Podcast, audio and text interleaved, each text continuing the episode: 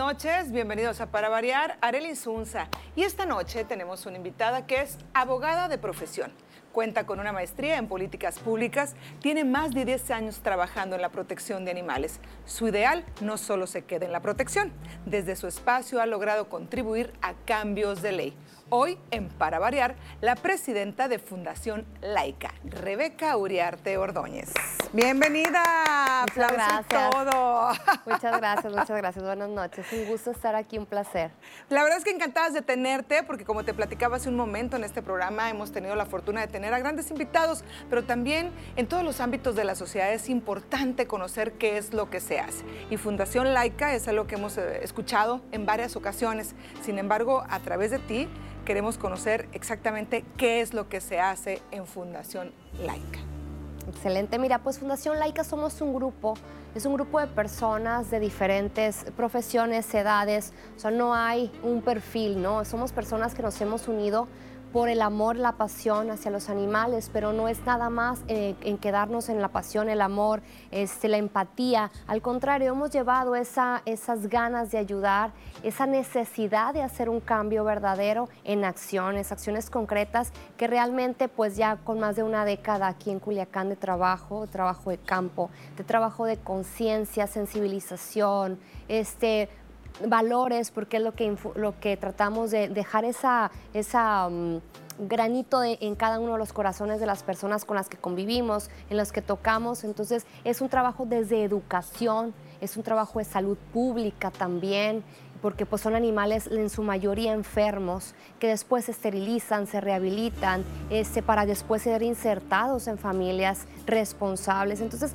es un trabajo muy, muy complejo, eh, pero muy completo también y global, digo, porque trabajamos en las raíces que del ser humano, ¿no? que son sus valores, su empatía, es la conciencia. Entonces, te digo, viene siendo, pues es una labor ardua, nos encontramos con muchas dificultades, pero afortunadamente en estos años creo que hemos avanzado mucho como sociedad.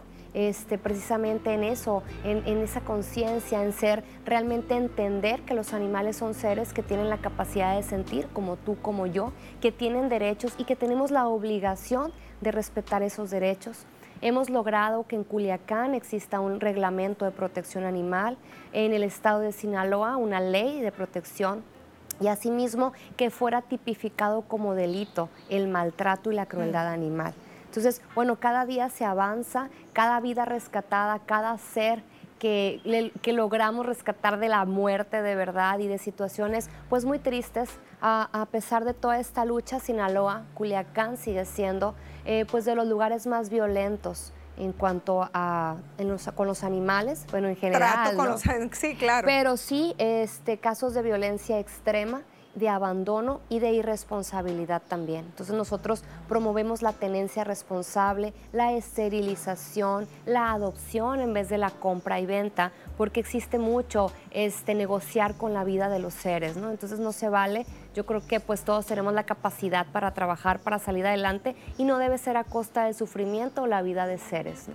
Oye, 10 años ya eh, de esta fundación, pero imagino que no empezó hace 10 años. Tu amor por los animales empieza desde cuándo? de lo que ahora platicaba en la mañana, uno nace con esto, ¿no? De verdad que siempre he tenido una inclinación muy, muy grande por los animales, por todos los animales, pero más que todo por los perros.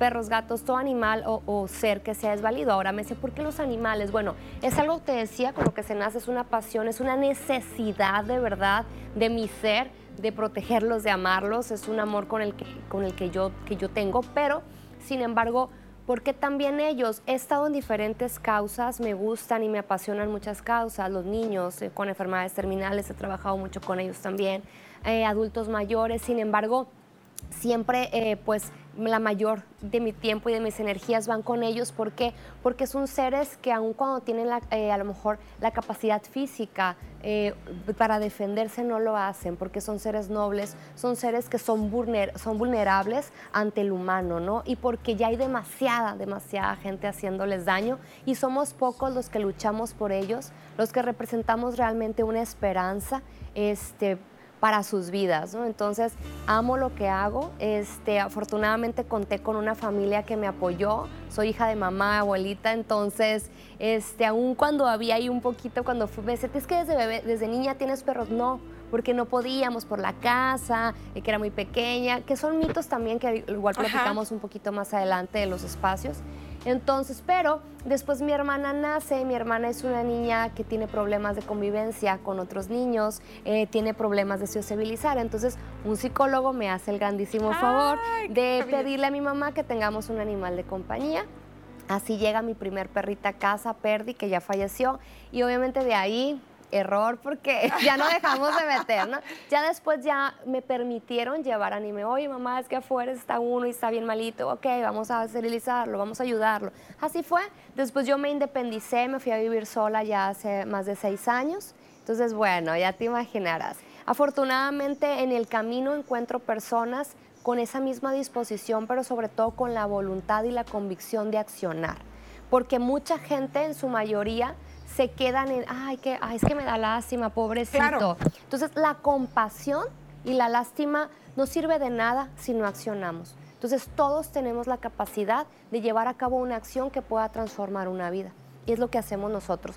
No tenemos ni superpoderes, ni, tenemos tampoco, yo me acuerdo que yo decía de chiquita, cuando tenga mucho dinero, pues nunca, o sea, no debes de esperar a que pase algo extraordinario para hacer acciones extraordinarias. Entonces, eso es lo que venimos haciendo, somos un grupo de personas unidas en este trabajo. Es un trabajo en equipo que día a día entregamos pasión, dinero, tiempo, esfuerzo este, y el corazón completo. ¿no? Oye, ¿cómo está conformada esta fundación? Porque bueno, e, e, esto que me estás hablando, sí hay que tener acciones y demás, pero ya el tener algo bien estructurado requiere de trabajo, de tiempo, de organización. ¿Cómo inicia? Hace 10 años, un día dice, ¿sabes qué? Aquí en mi casa, en mi sala, voy a hacer, ¿cómo? ¿Cómo es que empieza todo este trabajo? Fundación nace de un grupo, de un grupo de amigos con inquietudes con esa necesidad de hacer algo, oye, Culiacán, qué mal estamos, hay tanto animal desvalido, ¿por qué no empezamos y ayudamos?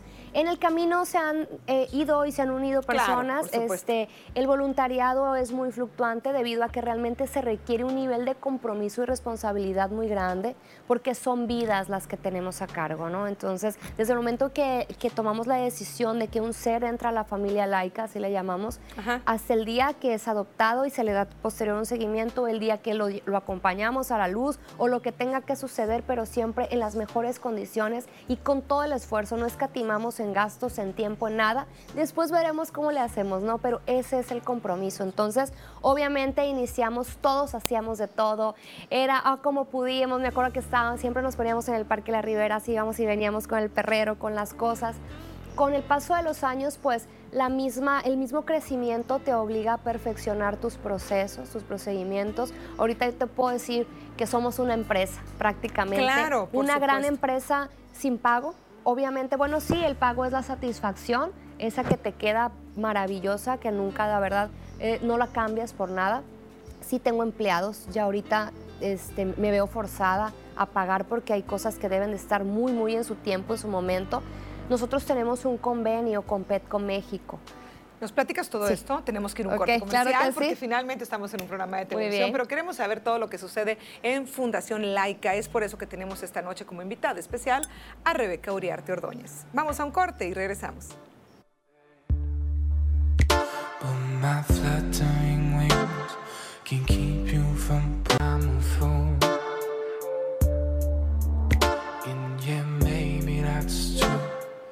¿Cómo opera Fundación Laica? Pues bueno, eso es lo que nos está platicando Rebeca Uriarte, su presidenta. Y estábamos hablando que tenían un convenio con una gran empresa que es a nivel nacional, no sé si internacional. Es internacional. Internacional. Pero bueno, aquí está como Petco México. Ellos son una empresa muy grande de venta de producto este, de animales. Que la tenemos aquí en Culiacán, además. pero, no, pero no venden animales. Entonces, cuando ellos llegan a una ciudad, eligen una fundación protectora. Afortunadamente tuvimos la bendición porque ha sido una gran bendición.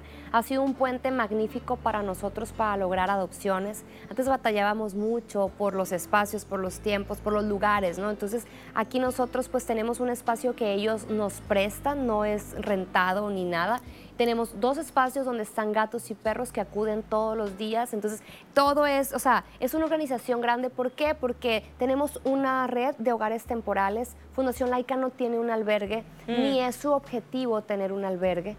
Creemos que la visión de nosotros es correcta. ¿Por qué? Porque buscamos, tenemos una red de 70 hogares temporales, que son familias que nos ayudan a cuidar y a rehabilitar a esos animales en sus procesos o una vez que ya están sanos, pero están esperando la familia que los adopte para siempre. Entonces, hacemos una doble labor el animal está en una, en una familia, en un hogar, sintiéndose querido, respetado, está aprendiendo a recibir ese cariño que muchas veces no lo tiene.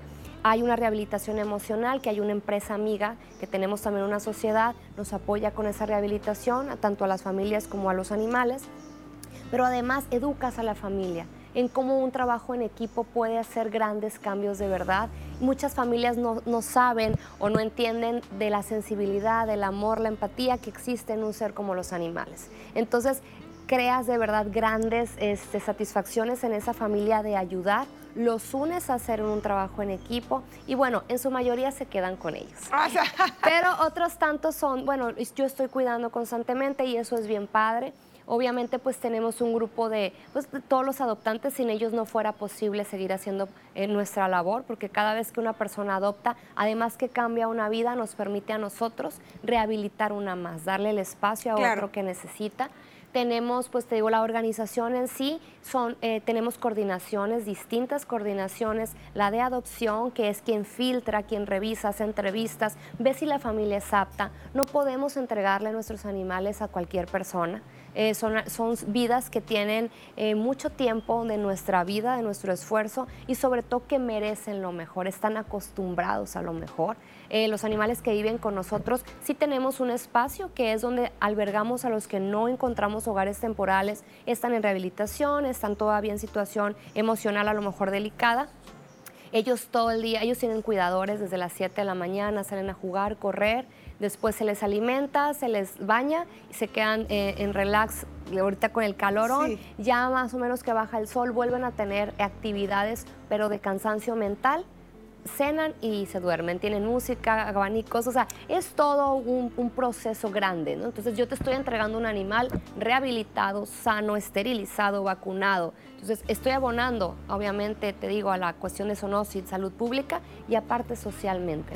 ¿Qué tanto hemos avanzado como sociedad y estamos aceptando este tema de la adopción? Porque si bien eh, Culiacán yo creo que está empezando o hace muy pocos años que empezamos con este tema, tú que estás inmersa, ¿me dirás? Hemos avanzado sí, sin embargo, contamos con una situación que es eh, la situación cultural de Culiacán, ¿no? No nomás con la violencia, con la situación de que creo que un animal de raza me da estatus, entonces, hay muchos animales de raza aquí, los husky, los pug, los pomeranian, que no son ni siquiera animales para nuestro tipo de clima. Para el clima. Entonces, son animales que sufren mucho. Es la falta de conciencia de saber la responsabilidad que implica llevar un animal de compañía a tu casa, que no es un juguete, que no son de entretenimiento, que no es para estar en una azotea a patio ni son alarma. Entonces eso también eh, lo tengo porque está bien bonito y tengo un husky que se está muriendo y se le está cayendo el pelo a pedazos y lo tengo en la azotea o lo tengo amarrado. Entonces sí luchamos todavía todos los días con eso. Oiga, pues es que el animal para eso es, para estar amarrado, para que ladre. Entonces ha sido difícil, pero hemos avanzado. Digo, hemos con, la cuestión de las leyes, que de cierta forma, aun cuando no se aplican correctamente, nosotros hemos eh, tenido que idear estrategias y mecanismos para hacerla valer con nuestros propios medios. Si la autoridad no quiere, pues bueno, de alguna manera nosotros nos ponemos esa también este, esa camiseta y es ir sacando poco a poco. Pero hemos avanzado en la adopción, sí, Mucha gente está entendiendo, por ejemplo, Petco ha sido maravilloso porque Petco tiene cautivo a mucha gente que ama a sus animales de compañía. Entonces, y que hacer una inversión fuerte en ellos, en consentirlos, en quererlos, entonces prácticamente ya es ah, una buena opción para adoptar. Aún así se filtran. De entrada, la gente que asiste y que está al pendiente de sus mascotas ya sería una buena opción, es lo que me estás diciendo. Totalmente, ya me está Aún así, ya me está dando a mí un, ah, bueno, o sea, si quiere sus animales, invierte, sabe, pero aún así se filtra, ¿no? Es saber que tengan el tiempo, el espacio, las condiciones de seguridad para tenerlos, ¿no? Entonces, también a veces la economía no quiere decir que nomás buscamos, buscamos una casa bonita, no, es simplemente que sepamos las condiciones en las que deben de estar. Hay familias de escasos recursos que primero come el animal que coman ellos, ¿no? Entonces, por eso es bien importante la entrevista, el sondear a la familia, y uno ya se vuelve psicólogo. Desde el momento que ves a la familia, claro, yo sé si se lo voy a dar o no. Aún así, hay un grupo de post-adopción es un equipo que está al pendiente los primeros meses que entregamos un animal, y, más cuando son bebés, que los entregamos con compromiso de esterilización, etcétera. Etcétera. Entonces es mucho el trabajo, son muchas las áreas. Y pues bueno, lo cierto es que también hay mucha gente involucrada, porque me estás hablando que hay un pre, un durante, un post, está muchísima gente, muchos de ellos decíamos sí son voluntarios, es gente que está amando a los animales y que está ahí por amor a ellos. Así es, es una entrega total, te digo, de tiempo, de esfuerzo, de dinero, porque se invierte mucho. Nosotros te decía, no tenemos un apoyo ni gubernamental, ni empresarial, ni recibimos un sueldo, por supuesto que no. Son tres personas a las que yo les pago en Fundación Laica, nada más.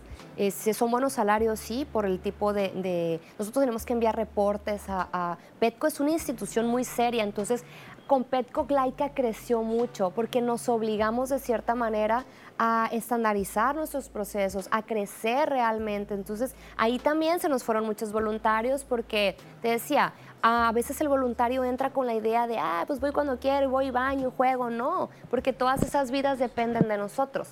Y si un voluntario no realizó la acción que quedamos o el compromiso, no soy yo ni es laica, o sea, es el animal claro. el que va a sufrir la consecuencia. Entonces, sí somos estrictos, sí solicitamos número de actividad por semana. Este, y los compromisos de las actividades fijas hay un gasto tremendo en las actividades, los animales comen lo mejor que se puede, tienen las mejores condiciones, los que están enfermos tienen que estar en aire acondicionado, comer lo mejor, entre muchas otras cosas. Entonces es una estructura grande, sí, hay voluntarios que tienen con nosotros ya muchos, muchos años y que de verdad pues somos ya una familia, que hay inconformidades como en todos lados, pero es parte del crecimiento y el proceso y también nos hace crecer a nosotros como personas. Perfecto. Vamos a un corte, regresamos con más. Recordemos que esta noche estamos platicando con Rebeca Uriarte. Ella es presidenta de Fundación Laica.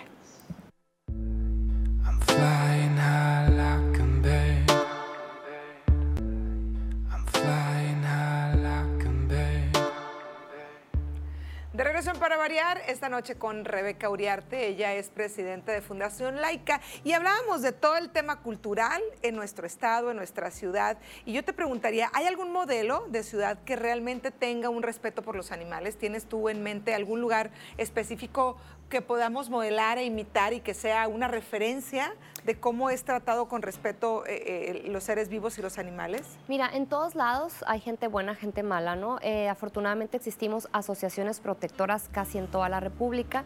Sin embargo, por ejemplo, Ciudad de México ha avanzado mucho en el respeto en los parques, este, para los animales, en tener un hospital público gratuito veterinario. No todas las ciudades estamos preparadas para ello.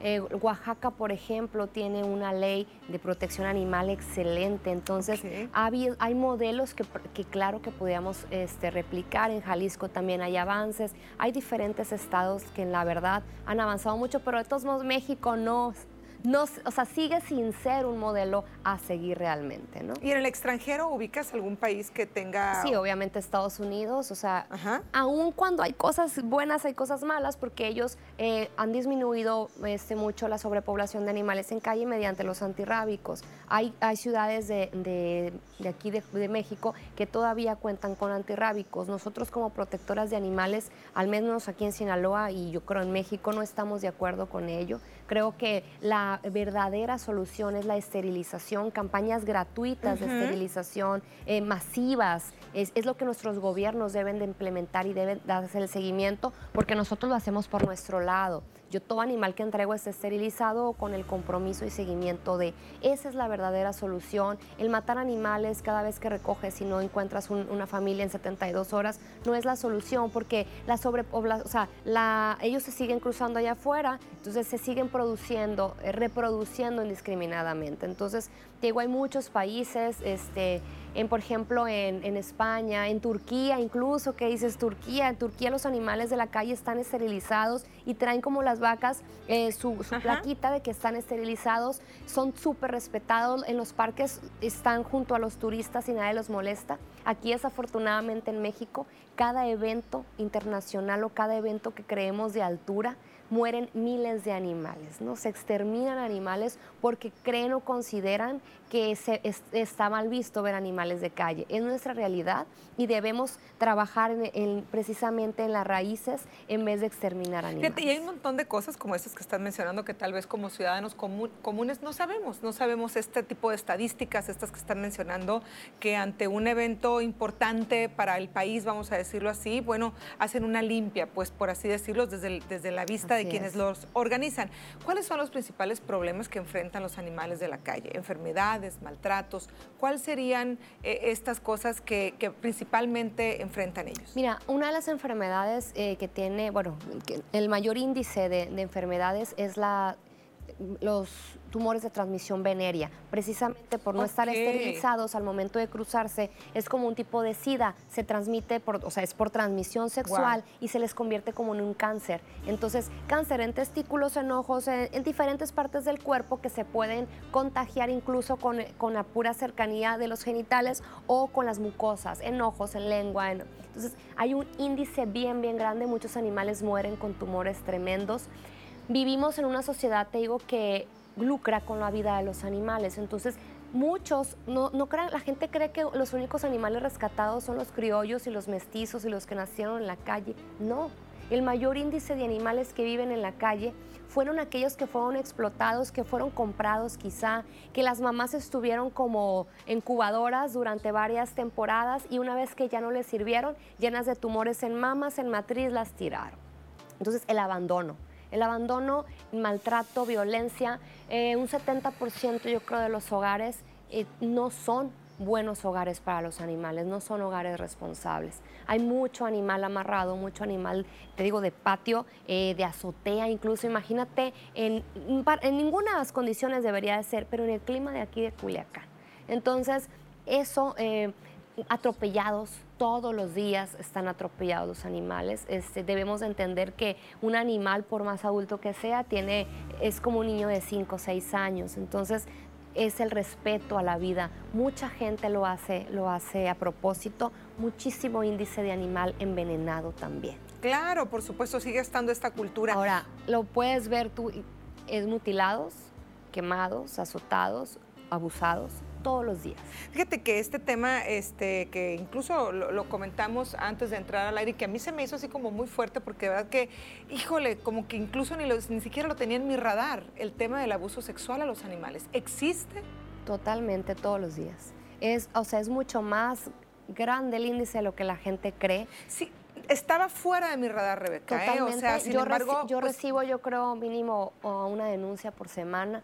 Hay unos que logramos quitarlos de las mismas personas, de las garras de esta gente, otros que ya los encontramos cuando están ya agonizando. Algunos, muchos de ellos, ahorita tengo una perrita que acaba de ser, bueno, está en rehabilitación emocional, ahorita tuvo una reconstrucción de vulva y de ano, eh, y así tengo muchos. Tengo otros animales que he tenido que operar hasta de columna o de pelvis porque logran, cuando son animales pequeños, eh, fracturar totalmente. Tengo otros animales que han muerto. Y de verdad, o sea, dice, es, es difícil tocar el tema, las autoridades no les gusta y Sinaloa no está tipificada la zoofilia como un delito. Nosotros tenemos durante todos los, los estos tres años de la, em, de la legislatura que está todavía en el Congreso del Estado, se dieron muchas iniciativas para reformar tanto la ley de protección animal en el Estado como el Código Penal de nuestro Estado. Sin embargo, logramos después de hasta tomar el Congreso, porque tomamos el Congreso por dos días, eh, se logró que, con un voto unánime se aprobara esta reforma y el gobernador la vetó. Entonces lo vetó porque consideraba también el tema de la tauromaquia, prohibía la tauromaquia. Entonces al momento de ser vetado regresa a las comisiones, a tres comisiones que fue asignado al Congreso del Estado. Y bueno, ellos dicen, mi trabajo yo ya lo hice, y sí tienen razón, pero al final el quehacer legislativo no termina porque regresó a tu poder. Nosotros solicitamos que se volviera a sesionar y que, aún, que avanzáramos en lo que no estaba observado, no porque la tauromaquia no sea un tema interesante ni porque no los defendamos, simplemente avancemos porque esta legislatura ya se va. Entonces, pues nos dijeron que no, se convirtió en un tema político, hay las animalistas como enfadan, y bueno, es algo que obviamente la lucha sigue, a lo mejor por algo pasan las cosas, Dios quiera en la próxima legislatura podamos de nueva cuenta, porque vamos a tupirlos de iniciativas y mejorar las condiciones del dictamen, porque había cosas con las que no estábamos de acuerdo. Sin embargo, a veces en una mesa de negociación tienes que ceder, ¿no? Entonces, son muchas, muchas las cosas, mucho lo que nos falta y sobre todo uno de los grandes detractores que tenemos son nuestras autoridades. Y ahorita nos vas a platicar cómo lo manejas, ya a nivel personal, a nivel emocional, cómo, cómo se pueden lidiar con estas emociones, porque si te percataste, yo misma estuve impactada con el tema que se comentó, o sea, es, ay no, es, pero es que la sofilia, pero es que entonces sí los abusan, entonces es, son cosas que la sociedad de verdad tal vez ni, ni nos percatamos que existen, pero aún cuando lo sabemos, son temas muy fuertes. Sí, totalmente. ¿Cómo lo manejas a nivel emocional? Eso lo platicaremos después de este corte comercial. Vamos a un corte, estamos platicando con la presidenta de Fundación Laica.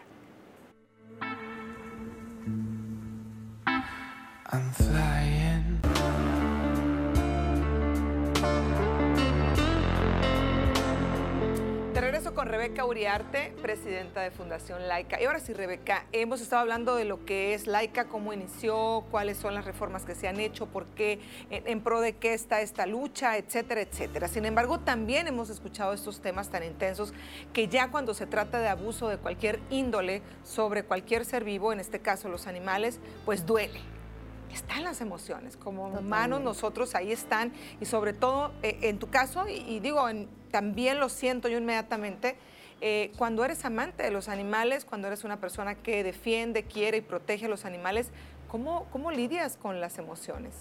Mira, eh, es bien complicado, la verdad es, yo creo que muchas personas también por eso se salen de la causa, porque es día a día encontrarte con situaciones muy desgastantes emocionalmente aprendes con los años, yo creo, a, no a blindarte porque me sigue doliendo igual. A veces la frustración, el dolor, el coraje, es normal, somos seres humanos y las experimentamos y las vivimos, sigo tanto con el maltratador, contra con una autoridad que le vale, contra a veces ser víctima tú misma de esas personas y de la misma autoridad. Yo como protectora de animales en estos años he pasado por muchas cosas, incluso he llegado a estar yo en los separos. Eh, firmando convenio de no molestia a una persona que tortura y maltrata animales. Entonces ahí, perdón, la infractora soy yo. Entonces muchas situaciones, eh, amenazas, golpes, eh, pones en riesgo tu integridad, tu vida, la de tu familia. Entonces es complicado y mucha gente también o tu misma familia te dice ya, otra gente te dice es un animal, bueno, para mí la vida de ellos vale. Pero sí, obviamente tenemos parte de lo que hace Fundación Laica también con sus voluntarios, es eh, brindar esta cuestión de la, de la parte emocional, apoyos, porque sí tenemos, o sea, incluso si se necesita ayuda psicológica, se necesita también para superar los duelos, el cómo enfrentar cada una de las cosas. Yo pues tengo eh, terapias alternativas constantemente. Yo estudié terapia floral, tomo flores de Bach todos los días.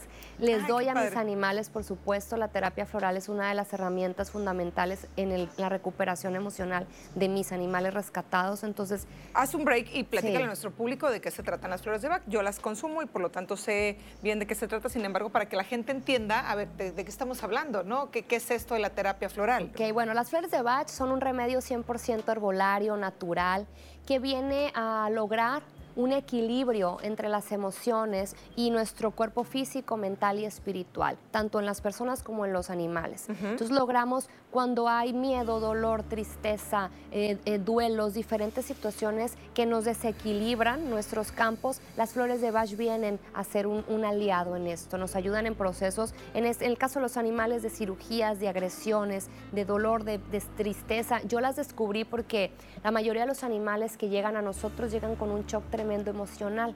Entonces, la medicina veterinaria, por más buena que sea, a veces no surge su efecto. Eh, me, recuerdo hace ya muchos años, una, un familiar mío los, las trabajaba y me dijo un día, pruébalas, vamos a probarlas con uno de mis animales que yo tenía en casa. Las, usamos, el rescate, me acuerdo, y fue maravilloso. El método de rescate Empezamos a ver cómo Rufus, eh, en, en, ese caso, era un animal que estaba quebrado totalmente empezó a evolucionar. Entonces desde ahí me enamoré de ellas, empecé a tomarlas yo y ya hace poco me certifiqué, estudié las trabajo, me encantan, pero de verdad vemos muchos resultados. Escuchaba la palabra de está en rehabilitación emocional. Esto también, insisto, eh, para quienes no estamos inmersos, ¿cómo se logra? ¿Cómo, cómo el shock en un, en un animalito, cómo lo puedes percibir? Digo, tú tienes mucha experiencia y sabrás desde sus reacciones y demás, pero se nota cuando un animal está en shock, está asustado, está triste, está temeroso. Sí, sus ojos. Okay. Sus ojos, su reacción, su cola, sus orejas, todo me dice, pero sobre todo sabemos el, cuando un animal dice es que es muy violento, la mayoría de los animales que, que presentan reacciones uh, de agresividad se puede decir es miedo. Claro, es defensa. Es defensa, es no me hagas más daño, hazte para allá, quítate. Cuando un animal te quiere agredir, te agrede y punto. Entonces, contamos con una empresa amiga, eh, te lo mencionaba, que vienen ellos a abrazarnos en esa parte, ellos se dedican a eso. Incluso hay unos que tienen que ser internados ahí con ellos, otros no, nos dan tips, nos ayudan. El paseo es fundamental en la rehabilitación emocional de los animales. Mis animales, eh, te decía, todos los días salen a pasear. Claro.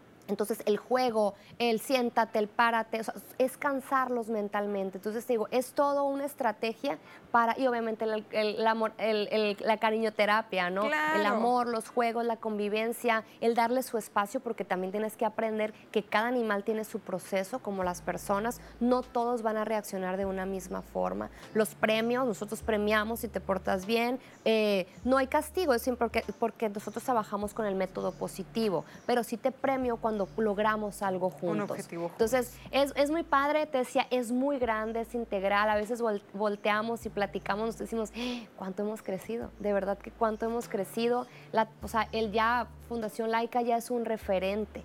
Sí, por este, de protección animal. Entonces, pero sobre todo es la satisfacción de cuántos, no nomás cuántos animales, cuántos seres humanos hemos salvado. Porque la gente te dice, él me salvó a mí. Por supuesto. Al momento de adoptarlo, ¿no? Entonces, eh, incluso hemos trabajado también con esta empresa, con Balancer, en personas depresivas, en personas con problemas este, fuertes. Eh, y cómo el se prepara el animal también para trabajar con esta gente. Y bueno, hablábamos eh, del tema difícil de tratar, de lo doloroso que podría ser este, estar ahí cuando un animal sufre, cuando un animal es maltratado, pero ¿qué pasa entonces cuando te encariñas? Rebeca, cuando... cuando... es que yo me encariño con todos. Pero mira... La cara sí, pues es que la, verdad, ¿cómo te explico la, con la primera que la gente te dice, es que ¿cómo puedes con, o sea, cómo puedes con tanto? ¿Cómo ves tanta injusticia? ¿Cómo ves tanta sangre, tanto...? Entonces digo, ok, sí, sí me duele, sí me lastima, sí me frustro. Antes, te digo, hemos logrado como que de cierta manera una coraza o, a, trabajar más, más rápido las emociones. Antes no, antes pasaba días y horas llorando frustrada por cosas que no podía conseguir, cuando teníamos más puertas cerradas. Llegó un punto que fue cuando nos hicimos más valientes, yo creo, ¿no? Y también nos expusimos más, pero hemos logrado cosas. Ahora, eh, cuando amas a los animales, cada caso es especial y cada caso es diferente. Es verdad que creas vínculos de especiales, muy especiales con algunos, con los que más batalla te dan, con los que más desmadre te hacen o con los que más te cuesta que confíen. Pero al final todo tiene su recompensa, todo vale la pena. Y bueno, personalmente yo me puse un límite ya, o sea, decir, no puedes con otro más en tu casa. ¿Cuántos tienes, Rebeca? Yo vivo con cuatro conmigo viven cuatro animales, mi mamá tenía eh, seis, acaban de morirse, o sea, este año se nos murieron tres ya de viejitos, entonces le quedan tres, pero pues todos son míos, ¿no? No es cierto, seis en casa de tu mamá. Sí. Oye, también hablabas de los mitos, de los mitos de tener animales en lugares pequeños. ¿Se puede tener animales en lugares pequeños? Una de las cosas es, es que yo quiero un perro chiquito porque tengo un patio chiquito. Para empezar, no te voy a dar un animal para el patio, ¿no? Por ahí, empezando, pero además es todo animal, te decía, que está paseado, que está equilibrado, que está emocionalmente bien, puede estar en cualquier espacio. Yo viví con mis cuatro perros en un departamento hace algunos años. No tenía ningún problema porque mis animales paseaban todos los días, jugaban todos los días. Entonces, no es verdad, un animal grande, digo, que está paseado, que está jugado, a menos que tenga demasiada energía, pero para todo hay medidas.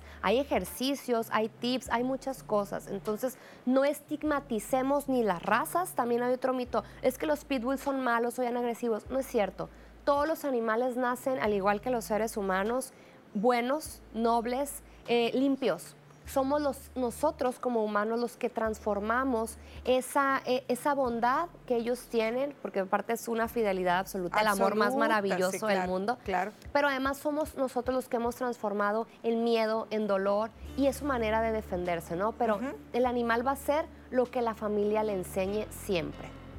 Perfecto, pues mira, estaba tratando de checar aquí algo con la productora porque ahorita vamos a platicar de algo en particular, pero vamos a ir a un corte comercial y regresamos. Recordemos que estamos platicando con Rebeca Uriarte, ella es presidenta de Fundación Laica.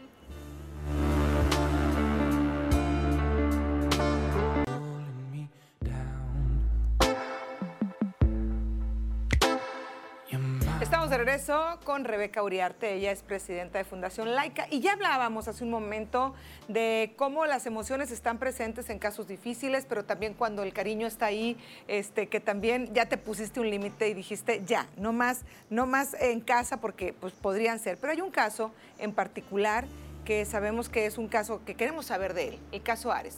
Sabía que iban a preguntar, sí, por Lupita nos tiene aquí informadas de todo esto. Sí, mira, te decía, bueno, al final, para terminar lo otro nada más, o sea, sí me duele, sí, sí me siento muy mal a veces, pero prefiero ese dolor transitorio a dejar a un animal desvalido. O sea, es la acción la que nos hace realmente transformar esa historia. Bueno, como te decía, obviamente hay muchas historias muy bonitas, cada animal es especial. Ares ha sido un referente, ha sido un antes y después en Fundación Laica, porque nos ha enseñado a no rendirnos nunca. Nosotros eh, generalmente damos todo y, agotamos todas las instancias posibles, tanto médicas, eh, te decía, medicina alternativa, hemos usado diferentes métodos, todo lo que se tenga que hacer mientras el animal quiera vivir.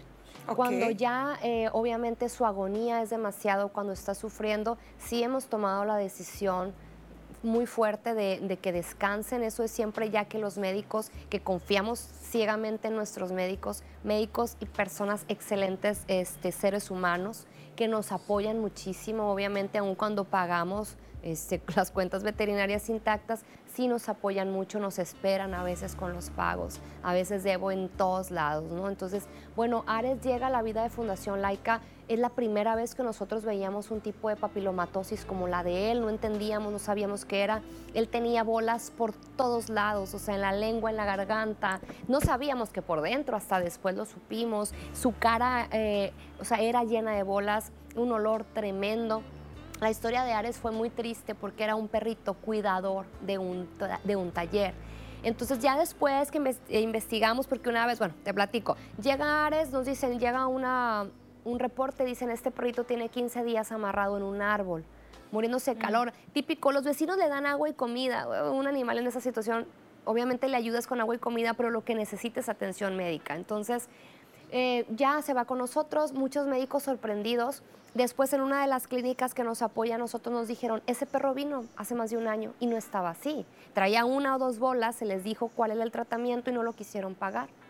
Ya que se llenó Ares de esta manera, lo que hicieron para deshacerse de él fue amarrarlo en ese árbol y abandonarlo, posiblemente para que se muriera como mueren muchos. Cuando Ares llega empezamos a buscar todas las alternativas posibles. Pues fue, ya llevamos dos años en la lucha con su vida y, era terrible porque aparte era un ser súper amoroso, pero lleno de bolas, ¿no? Entonces, bueno, se empezaron con cirugías para retirar todo el tejido por fuera, todo el cochinero, porque una cosa espantosa lo que había. Después, al momento de, hacer tomografías, de hacer estudios, nos damos cuenta que está invadido por dentro, por dentro, también. Entonces, lo que se empieza a hacer es hacer cortes. Hacíamos cada 15, 20 días cortes de las bolas para que pudiera comer, para que pudiera respirar. Después de ello se hace una de las cirugías mayores, nos vamos a México con él, con un especialista. a Ares se le hace un trasplante de paladar, se retira todo el paladar, todo el tejido de alrededor, un pedazo de la lengua, se pone una malla y se hace un paladar con colágeno y otros eh, aparatos ahí. Ares nunca, hubo un pedacito de paladar que no, que se consum, o sea, se consumía y se rompía. Él ya tenía muy lastimada. Te estoy hablando que ya era como la octava cirugía cuando nos fuimos a México. Ya se rompía el tejido. Entonces dijimos, ya, o sea, así vamos a dejar ese hoyo. Entonces la alimentación de Ares es especial. Después de eso eh, se limpiaron, empezamos, dimos quimioterapias, dimos varias cosas y no respondía. Al, más o menos a los meses que Ares empieza a estar limpio, aparentemente eh, sale un tumor enorme en el cerebro. Y el tumor del cerebro crece en cuestión de días y empieza a brotar por aquí. Otra vez a consultar a todos los médicos, nos mandaron medicamento de Argentina, de Estados Unidos, de Perú, de donde no te imaginas. Entonces, Ares ha revolucionado, ¿por qué? Porque ha unido a tanta gente de tantas partes del mundo. O sea, y, además siempre contento. Había, había cirugías que me decía el médico, despídanse porque posiblemente no la libre. Llegábamos y Ares ya moviendo la cola, queriendo comer. O sea, su fortaleza y su amor por vivir es extraordinario. Después de eso, el último tumor nos dice, nadie no lo quiere operar. Entonces, hicimos un pacto entre nosotras de decir, es la última. Y si no, Ares, que descanse. Entonces aquí un veterinario muy reconocido, un gran amigo de Fundación Laica, dice, yo me la viento. Pero si al abrir está tomado todo el cerebro, va a descansar Ares, ¿ok? Posiblemente no, no sobreviva la cirugía, la misma de siempre. Abre, retira en su mayor parte el, tumor, del cerebro y de esta parte de aquí y se hace una reconstrucción del rostro de Ares. Ares le falta la mitad de toda esta parte del hocico. Tienen que cortar totalmente y aun cuando se hicieron, se le pusieron de parte de, una piernita, de oreja, se le hicieron... Eh, ay, se me fue la palabra, injertos, no queda, o sea, él le falta toda esta parte y una parte de la lengua. Entonces, cuando él se ríe, todos los dientes le quedan descubiertos. Ok, y me estás hablando de él en presente. Sí. ¿Qué eh, significa entonces, esto? Ares sale de esa cirugía y queda un pequeñito pedazo de tumor que lo tratamos con una quimioterapia muy avanzada que hay ahorita, que es tomada para los animales también, carísima. Entonces, a partir de ahí dijimos seis meses y hacemos tomografía. Si Ares, el tumor sigue, se duerme. Y milagrosamente estaba totalmente limpio de todo su cuerpo. o sea, no hay tumor. Desde entonces estoy hablando hace ocho meses hacemos, cada dos meses tenemos que hacer la tomografía para ver si ha avanzado y está limpio totalmente, está gordo, fuerte, eh, es, tiene sus fans de verdad en todas partes del mundo, pero además eh, es un perro muy alegre, muy, muy amoroso y es una muestra de que cuando uno tiene la voluntad, la fuerza, la pasión, pero sobre todo el amor, yo creo que es lo que Ares lo ha salvado. No, no, no, no. Pues bueno, también hay estos otros casos, los casos de éxito, que a pesar de todas las cosas complicadas que se pueden llegar a vivir, también efectivamente está el éxito de la vida, del disfrute y de disfrutar el día con día. Rebeca, de verdad que qué gusto también escuchar esta otra historia porque nos ha tocado el corazón con ir y venir de las emociones intensas que se viven en Fundación Laica. Vamos a un corte y regresamos con más.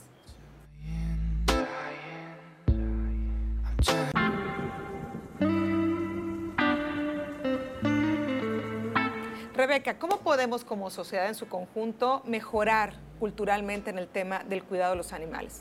Bueno, primero que nada, haciendo conciencia que todos podemos ser ese cambio que queremos ver en el mundo y todos tenemos ese poder para hacer un cambio. Entonces empieza desde casa, desde la educación, desde ser el ejemplo para tus hijos, para tus vecinos, para todas esas personas, ser la voz ser el escudo y la protección de ellos porque ellos no la tienen, no tienen esa voz y nosotros podemos serla. Pueden unirse como a voluntariados, pueden ser padrinos mensuales. Nosotros tenemos un grupo de padrinos mensuales desde 100 pesos al mes. Tú puedes ir transformando esa vida. Eh, siendo parte de la adopción, no comprando, siendo tutores responsables, sabiendo que los animales no solo necesitan agua y comida, sino tiempo, atención, paseo, es muy, muy importante. Este, y el ir eso, o sea, el ir trabajando siempre, a lo mejor no me gusta, a lo mejor no soy empático eh, en tener un animal, pero no lo lastimo, no tengo por qué lastimarlo. Y si está en mis manos poder accionar con algo, recogerlo, llevarlo, siempre estamos dispuestos a hacer en equipo, pero siempre necesitamos que la gente ponga de su parte también. Entonces, saber que eh, la protección animal no solo es eso, viene a trabajar un problema de raíz toda persona que es violenta con los animales tiene un problema y un desajuste mental y emocional. Es un foco rojo para la autoridad y no lo han querido ver así realmente, ¿no? Con la importancia y la relevancia que este tema merece. Pues Rebeca, muchísimas gracias por venir a hablarnos de este amor que le tienes a los animales y cómo como sociedad podemos avanzar también en ese sentido, porque como ya bien decías, también habla de nosotros como seres humanos. En la medida que tratemos bien a nuestras mascotas y a nuestros animales, pues también estaremos siendo más pacíficos y más amorosos y una mejor sociedad en general. Muchísimas gracias por estar aquí, de verdad que es un placer tenerte y conocer más de Fundación Laica y por supuesto de Rebeca, que es quien hace posible que todo esto nazca, nazca, crezca y hoy formen parte de esta gran familia que es Fundación Laica. Muchísimas gracias. Muchas gracias, buenas noches, un gusto estar aquí. Seguimos con más, nos vamos a ver en la próxima emisión de Para Variar. my fluttering wings can keep you from